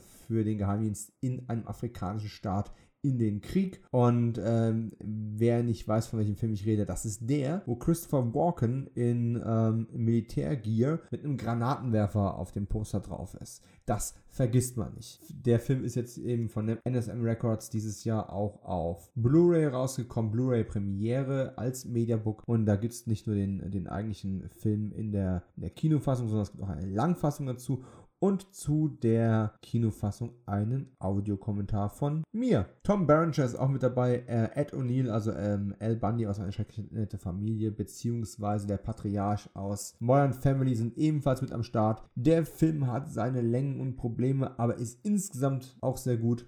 John Urban ist ein guter Handwerker, der hat ein gutes Auge, aber wie gesagt, die Filme entsprechen nicht mehr ganz dem Flow, den man heute so erwartet. Ähnlich geht es auch dem Ruf nach Vergeltung. Ja, und damit sind wir zum einen schon fast an der Ein-Stunden-Grenze, die ich mir so gesetzt habe als äh, theoretische Schlussziellinie. Aber wir haben ja noch eine Kinostartwoche vor uns. Und das bedeutet noch ein paar eher unbekanntere Filme und natürlich noch ein Gastbeitrag. Also, 31. Mai 1990. startete mit Der verbotene Tanz, The Forbidden Dance von 1990. Graydon Clark hat ihn gedreht als Regisseur. Laura Herring und Jeff James sind die Hauptdarsteller. Viel interessanter für Horrorfans ist allerdings, dass Sid Haig und Richard Lynch Nebenrollen spielen. Zwei verdiente Charakterdarsteller. Sid Haig vor allem aus dem Horrorsektor bekannt, aber auch natürlich ähm, in, in, Jackie Brown nochmal ans Tageslicht gezerrt worden, wonach nochmal eine richtige, ein richtiger Karriereboost für ihn kam. Unsterblich macht ihn aber letzten Endes Rob Zombie als er ihn in der Rolle des Captain Spaulding engagierte in Haus der Tausend Leichen und The Devil's Rejects. Die Rolle des Captain Spaulding war wie für Sid Haig gemacht. Er spielte sich damit regelrecht in die Herzen des Horrorpublikums zurück und ja, vor ziemlich genau einem Jahr ist er dann gestorben für die Öffentlichkeit war es eine Überraschung und ein Schock. Äh, Insider, Freunde und Kollegen wussten schon lange, dass es nicht gut um ihn steht. Er hat lange gegen eine Krebserkrankung gekämpft und hat sich für seine Fans einfach nicht anmerken lassen. Er ist weiterhin zu jeder Convention gegangen, hat in die Kamera gelächelt, hat es so viele Autogramme gegeben, wie es ihm irgendwie möglich war und hat auch noch so viel gedreht, wie ihm irgendwie möglich war. Er ist in, in der Fortsetzung, in der späten Fortsetzung zu ähm, The Devil's Rejects uh, Three from Hell von der Hauptrolle, die er eigentlich bekommen sollte, eigentlich wäre gar nicht mehr arbeitsfähig gewesen. Aber er hat dann wenigstens noch einen, einen Gastauftritt hingelegt, bevor es dann äh, vorbei war. Und ja, famoser, famoser Kerl, ähm, wirklich so der liebe Onkel oder, oder, oder Großvater der Horrorszene. Da ähm, haben wir einen echten Schlag erlitten. Und äh, wer Sid Haig mal ähm, ja, ganz persönlich erleben möchte, dem empfehle ich die Arbeit eines weiteren äh, Dauerkollaborateurs, Adam Green. Mit Adam Green hat er mehrfach gearbeitet. Er ist in einigen Kurzfilmen von ihm aufgetreten. Er hatte eine größere ähm, Rolle in Hatchet 3. Was ich aber besonders toll fand, waren seine Auftritte in Adam Greens Scary Sleepover. Das ist eine Art Webserie, die er für seinen Channel ähm, Ariscope gemacht hat, ähm, ariscope.com. Und dort Dort ist, ähm, dort ist Sid mehrfach aufgetreten. Also er ist einmal ja in der Sid Haig Folge quasi aufgetreten und dann später auch noch in einem Christmas Special von 2017. Und das, das ist wirklich traurigerweise, also ich meine, Scary Sleepover ist einfach, die, die Idee ist, Adam Green, Filmemacher, lädt sich äh, Freunde aus der Horrorbranche in sein Studio ein und man quatscht dummes Zeug und spielt ein Brettspiel und guckt sich vielleicht irgendwas an und dann spricht dann zu fortgeschrittener Stunde darüber, was den Gast wirklich fürchtet. Also wovor, wovor hast du, wovor haben die Leute, die andere das Fürchten lehren, wovor haben die selbst Angst? Und äh, Sid Haig ist 2015 da aufgetreten und in dem Christmas Special, wo dann mehrere Gäste nochmal zusammenkamen, 2017, das Bittersüße dabei ist, wenn man sich diese Folge mal anschaut, Sid macht die ganze Zeit irgendwelche Witze, dass, dass er dauernd einen Magenkrummeln hat und es gibt irgendwelche dummen Furzwitze und sowas. Und der Ton dieser ganzen Sendung ist so schlecht. Green hatte sogar überlegt, die Folge gar nicht mehr auszustrahlen oder äh, zu veröffentlichen, weil der Ton so schlecht ist. Und letzten Endes hat sich halt herausgestellt, also Sid hatte da schon Probleme, aber nichts diagnostiziert ist. Und am nächsten Tag oder zwei Tage später ist er zum Arzt gegangen und hat dann seine Krebsdiagnose bekommen. Und da kamen auch diese Geräusche her. Und es war quasi so der letzte, wahrscheinlich sein letzter öffentlicher Auftritt, wo er gesund war oder zumindest noch dachte, gesund zu sein, bevor die Diagnose kam. 2017. Wie gesagt, ich, ich gehe jetzt hier gerade völlig vom Thema weg. Ich merke das gerade. Aber äh, ich, ich wollte damals, es, es, es war damals, als Sid Haig starb, vor ziemlich genau einem Jahr, im September 2019, war es Gesprächsthema äh, in einem Podcast, eine Art äh, Tribut an ihn aufzunehmen. Das kam nie zustande und jetzt stolper ich über seinen Namen und das kommt irgendwie alles so rausgesprudelt und ich kann mich dafür nur entschuldigen. Und, aber, aber wenn ihr wisst, wen ich meine, wenn ihr Horror mögt und ihr habt das noch nicht gesehen, dann erweist vielleicht Sid Haig einen Besuch und geht mal auf ariscope.com äh, und guckt in der Kurve Kurzfilm oder in der äh, Original Series äh, Sektion nach Scary Sleepover, der Haig Folge oder dem Christmas Special. Uff, jetzt bin ich irgendwie sehr deprimiert. Andreas Katsoulas ist ja äh, ebenfalls schon tot, ne? Der, der vorhin erwähnte Babylon 5 Hauptdarsteller, äh, Mithauptdarsteller. Eigentlich, Richard Lynch ist auch schon tot, aber eigentlich geht es ja um der verbotene Tanz. Und ratet mal was? Richtig, das ist ein Lambada-Film.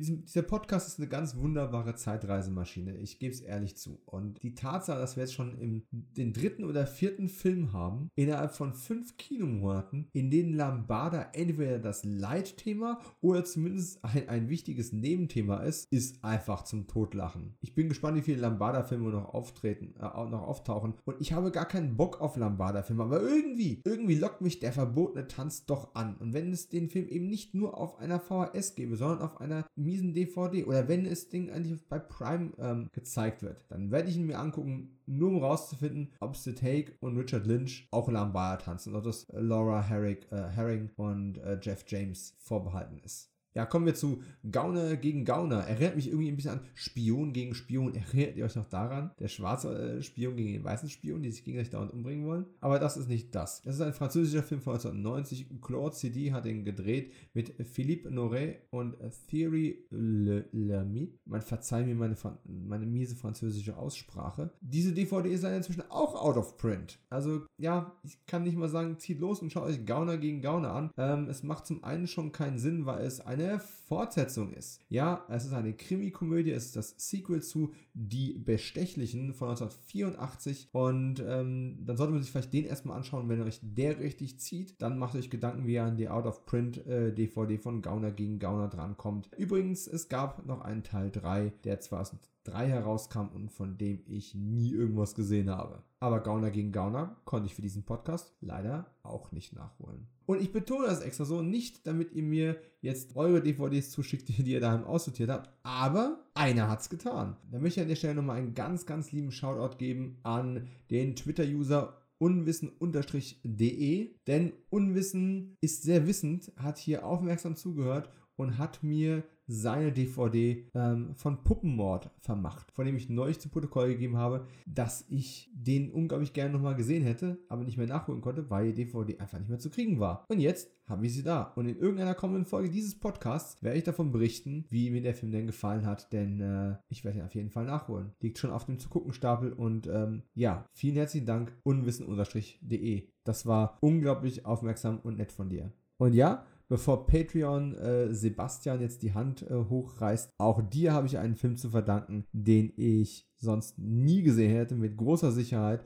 Und ich freue mich jetzt schon auf das Battle, ob das Ding jetzt ein guter oder ein schrecklicher Film ist und wie er im Vergleich zu anderen mh, hm, Hexenfilmen abschneidet. Spannendes Thema der Zukunft. Aber jetzt Schluss mit den Spoilern und den Shoutouts und weiter im Text. Äh, es gibt noch eine letzte Wiederaufführung. Plötzlich im letzten Sommer. Aber Wiederaufführung interessiert uns nicht, also noch die Stimme des Mondes. La Voce della Luna. Eine französisch-italienische Produktion von 1990 von Federico Fellini mit Federico Fellini. Die Dramödie gibt es tatsächlich als Blu-ray von Koch Films. Also wer da mal wieder so richtig Bock auf eine französisch-italienische Dramödie von 1990 hat, der äh, kann sich da bedienen lassen. Ich habe es bis dato noch nicht getan, ist nicht ganz meine Kragenweite. Aber immerhin kann man diesen Film noch sehen. Die beiden nächsten Filme und die letzten, über die ich heute sprechen werde, sind derzeit noch VHS-Only-Kandidaten. Ja, da ist einmal die Rede von Road Home, auch bekannt als Los Angeles von äh, 1988. Hugh Hudson hat den gedreht mit Donald Sutherland in der Hauptrolle und viel mehr kann ich euch zu dem Film leider gar nicht sagen. Wie gesagt, die OFDB kann nicht mal bestätigen, dass der wirklich im Kino gelaufen ist. Es ist in jedem Fall ein Drama und auf Disc oder digital, derzeit zumindest, ist ja immer nur eine Momentaufnahme, nicht erhältlich. Ähnlich sieht es mit dem VHS-Drama aus, Zärtliche Liebe. Nein, das ist kein Soft-Erotik-Film, der heißt im Original Fresh Horses, ist eine amerikanische Produktion von 1988 von David Anspaugh. Und was hier besonders toll ist, ist tatsächlich einfach die Besetzung. Alles bekannte Namen, vor allem aus der Epoche und eine auch heute noch. Und da haben wir ähm, 80er Jahre Überbleibsel Molly Ringwald, Andrew McCarthy, der aufstrebende Ben Stiller, Leon Russum und Vigo Mortensen. Kurz nach seinem, äh, soll ich nennen, Durchbruch, aber kurz nachdem er mit Prison von äh, Rennie Harlan seine erste Hauptrolle in einem Horrorfilm hatte. Nach all diesen Filmen, die teilweise cheesy sind, die zum großen Teil gerade gar nicht einfach erhältlich sind und damit so ein bisschen in der Zeit verloren gegangen sind, haben wir ja schon einen Film heute abgefeiert, der einfach geil ist. Und Tremors ist so ein Film, bei dem man einfach sagen muss, der punktet mit Unterhaltungswerten, der, der hat eine gewisse Klasse, aber niemand würde es Arthouse nennen. Es ist ein Genrefilm und es ist ein Unterhaltungsfilm. Aber wie sieht es denn aus mit Filmen, die mehr leisten? Wie sieht es aus mit etwas, was mehr Substanz hat? Wie sieht es aus mit einem Abschluss für die heutige Folge von Kino 90, die mal in andere Sphären sich bewegt? Die Rede ist natürlich von einem Werk von Akira Kurosawa, vielleicht dem wichtigsten, bedeutendsten und bekanntesten japanischen Regisseur. Vielleicht auch nicht, das ist natürlich auch persönliche Meinung. In jedem Fall konnte ich diese Folge nicht beenden, ohne dass wir über Akira Kurosawas Träume reden. Den gibt es als Blu-ray von Warner Brothers und äh, ich selber bin ein großer Kurosawa-Fan, allerdings tatsächlich eher zu Hause und bewandert in seinen schwarz-weißen Historienfilmen. Also dachte ich mir, warum nicht Expertise in den Podcast holen, die das viel wortgewandter, viel tiefsinniger und viel fachkundiger vortragen könnte. Und diese Expertise kommt von dem wunderbaren Lukas. Meine gemeinsame Historie mit Lukas geht schon ein paar Jahre zurück, auch wenn die Geschichte relativ kurz ist. Im Januar 2017 war Lukas zu Gast im Cine Entertainment Talk Podcast, in dem ich damals noch äh, regelmäßig am Mikro saß. Und in Folge 42 haben wir das Filmjahr 2016 durchgesprochen. Sprich, Anfang 17 über 2016 resümiert, was ist alles gelaufen. Es gab Superhelden, es gab Sternenkrieger und es gab eine ganze Menge Festivallieblinge. Vor allem in letztgenannter Kategorie, aber natürlich auch in allen anderen, hatte Lukas einiges zu erzählen. Ich war damals unfassbar beeindruckt davon, wie unglaublich viele Filme der Mann einfach gesehen hat. In jedem Jahr. Und er ist regelmäßiger Festivalgänger. Ich äh, wäre jetzt tatsächlich gespannt und neugierig, wie er in äh, Corona-Zeiten jetzt mit seinem Filmkonsum umgeht. Seine Letterboxd äh, sind immer prall gefüllt. Und das Kuriose dabei ist, wir waren uns bei vielen Dingen in dem Podcast nicht mal einig. Äh, ich erinnere mich noch deutlich daran, ich habe ihn jetzt nicht nochmal zum, zum Wiederaufarbeiten gehört, aber ich weiß, dass wir in, in einigen Punkten komplett konträrer Ansicht gewesen sind und trotzdem fand ich es einfach fantastisch, wie er seinen Standpunkt verargumentiert hat. Auf Twitter findet ihr ihn unter @kinomensch. Er schreibt Texte unter anderem bei Kinozeit, Filmdienst und Filmstarts und podcastet bei Longtake. Zu finden auf Twitter unter longtake.de. Alle Informationen packe ich natürlich auch wieder in die Shownotes zu dieser Episode rein. Und äh, damit halte ich jetzt einfach die Klappe. Verweise für mehr von Lukas auf den Longtake Podcast äh, Soundcloud und wünsche euch jetzt viel Spaß mit seinen Ausführungen zu Akira Kurosawas Träume.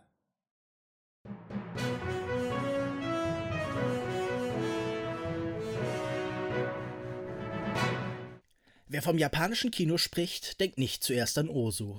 Auch nicht an Mitsuguchi, nicht an Naruse, Ishikawa, Ushima, Imamura, Miike oder Koreeda, sondern natürlich an Akira Kurosawa, an die Sieben Samurai, an Yojimbo, an die verborgene Festung oder an Ran. Als ein Wunderwerk Rashomon zu Beginn der 50er Jahre den Goldenen Löwen in Venedig gewann, entdeckte der Westen das japanische Kino. Sein gewaltiger Einfluss auf Regisseure wie Sergio Leone, George Lucas oder John Sturges ist gut dokumentiert. Selbst John Lasseters Das große Krabbeln ist an seine Samurai-Abenteuer angelehnt. Doch genau wie bei vielen von diesen monumentalen, überkanonisierten Meisterregisseuren wird seine Filmografie meist eher ausschnittsweise gesehen. Man hält sie fast für selbstverständlich. Die laufen ja nicht weg. Auch wenn sein Werk mit etwas mehr als 30 Filmen nicht unüberschaubar ist, werden große Teile davon meist nur von engagierten Fans und Komplettisten wahrgenommen. Das liegt wohl auch daran, dass gerade sein Spätwerk sich nicht lückenlos in die allgemeine Vorstellung von Kurosawa fügt. Das kürzlich erschienene PlayStation-Spiel Ghosts of Tsushima bot einen Kurosawa-Modus an, und meinte damit eigentlich nur einen Schwarz-Weiß-Modus. Dabei war Kurosawa nie auf das Jidaigeki-Genre beschränkt und der Abdo Descaden von 1970 hat er vor allem Farbfilme gedreht. Das stilisierte Drama über das Leben der Menschen in den Slums von Tokio hat mit seinen künstlichen Kulissen auch fast etwas Traumhaftes. Wie man Farben einsetzt und ihnen eine Dramaturgie verleiht, hat er 1910 als Sohn eines Offiziers geborene Kurosawa ab 1927 gelernt, an einer Schule für westliche Malerei. Bevor er Regisseur wurde, war er Maler. Seine Storyboards zu Filmen wie Kagemusha, Madadayo und Akira Kurosawas Träume sind ungemein expressiv und gerade farblich oft wirklich sehr nah an den späteren Filmbildern. Doch bevor ich wirklich zu Träume kommen kann, muss noch der zweite wichtige Künstler hinter dem Episodenfilm eingeführt werden, Ishiro Honda. Der dürfte den meisten als Godzilla-Regisseur bekannt sein.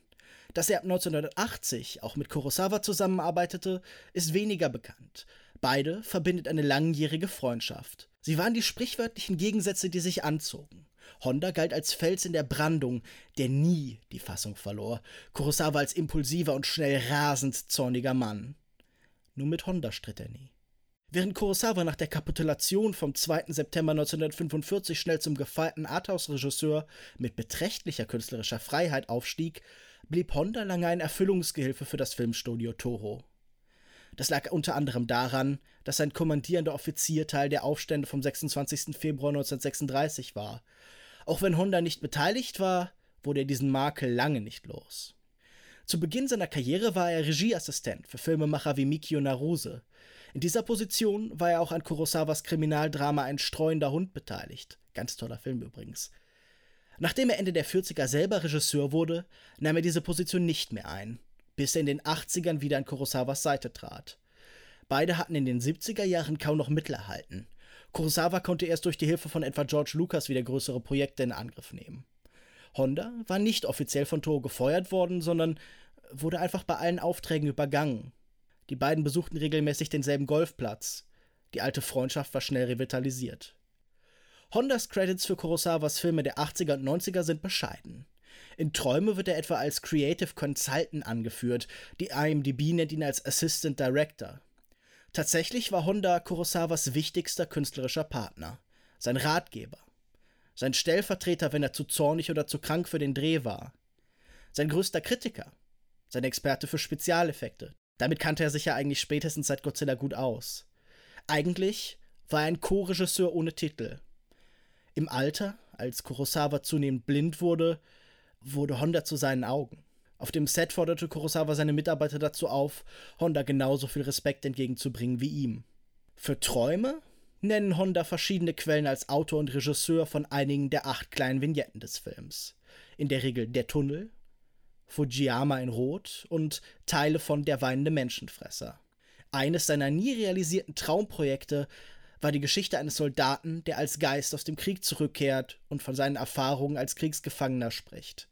Schon Kagemusha und vor allem Ran 1985 galten als Abschiedsfilme, als letzte Ausrufezeichen eines Lebenswerk. Doch dann folgte noch so viel mehr.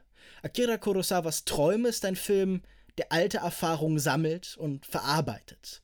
Es ist ein Projekt von zwei fast 80-Jährigen, ein spätes Spätwerk. Zwei Menschen, die vor allem vor und nach dem Krieg eine Menge Leid gesehen und erfahren haben. Keine Biografie über Kurosawa kommt ohne Beschreibung des großen Erdbebens von 1923 und die Leichenberge aus, die er schon im frühesten Alter sah. Mit Anfang 20 hatte er all seine Brüder verloren. Auch Honda verlor schon in seiner frühen Kindheit Geschwister. Der Krieg stellte ihn vor schreckliche Aufgaben. So musste er etwa lange ein Bordell mit sogenannten Trostfrauen, also mit jungen Zwangsprostituierten, leiten. Die Diskussion um diese dunkle Seite des Krieges beschäftigt Japan bis heute. Es ist also ein Film über Träume, die nicht einfach aus dem Nichts kommen, sondern sich aus alten Volkssagen und den Schrecken des 20. Jahrhunderts speisen. Der Tunnel in der gleichnamigen Episode ist wie eine direkte Verbindung zum Unbewussten. Träume ist ein Film über das gesellschaftliche und persönlich Verdrängte, das im nächtlichen Schlaf plötzlich zurückkehrt. Ein Film über Schuld und Zweifel, auf dem die Erfahrungen eines langen Lebens lasten. Er wirkt zunächst ruhig, in seinen schillernden, bunten Farben fast idyllisch, wie eine schöne Erinnerung, wie Verklärung, doch nach und nach drängen die apokalyptischen Bilder von überall her. Die Toten des Krieges fordern ihre Rechte ein. Die Opfer des Fortschritts halten ihr Plädoyer gegen die Menschheit. Zwischen traurigen Kannibalen und erzürnten Geistern wird in einem Kapitel die Beziehung zwischen Leben und Kunst austariert, der Antrieb des Künstlers ergründet. Martin Scorsese steht als Van Gogh auf dem Feld, der Künstler als ewige Konstante. Wirklichkeit wird Gemälde. Nicht alle Episoden sind gleich stark, aber gemeinsam formen sie ein einnehmendes, visuell atemberaubendes Mosaik. Der Film endet mit Wasserpflanzen, dem ewigen Fluss der Zeit, wie in einem Tarkovsky-Film.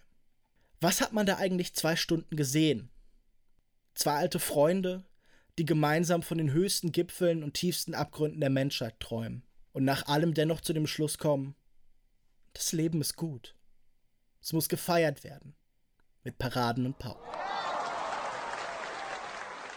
Ja, nochmal vielen lieben Dank an Lukas, der sich die Zeit genommen hat und äh, diesen Einspieler eingesprochen hat. Und damit sind wir auch am Ende der Sendung angekommen. Und mir bleibt nur euch für das gute Durchhalten zu danken. Podcasts leben nicht nur vom Inhalt und der Tonqualität, sondern natürlich auch immer vom Austausch zweier oder mehrerer Gastgeber und Gesprächspartner. Und ich freue mich sehr darauf, das nächste Mal wieder Gäste hier begrüßen zu dürfen. Bis dahin, ich danke euch wie immer herzlich fürs Zuhören.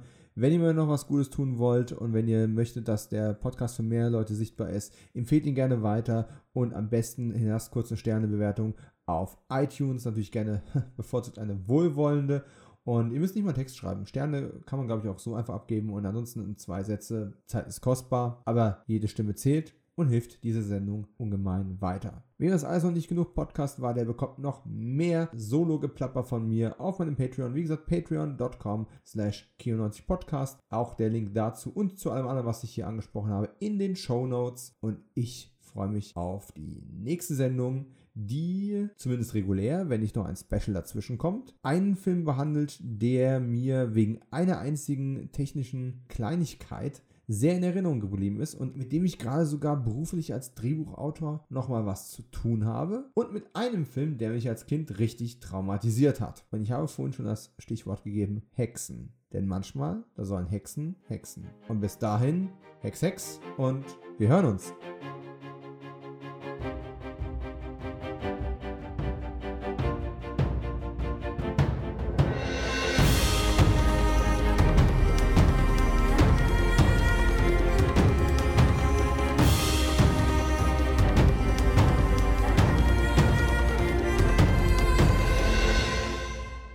Dahin Hack 6. Oh mein Gott.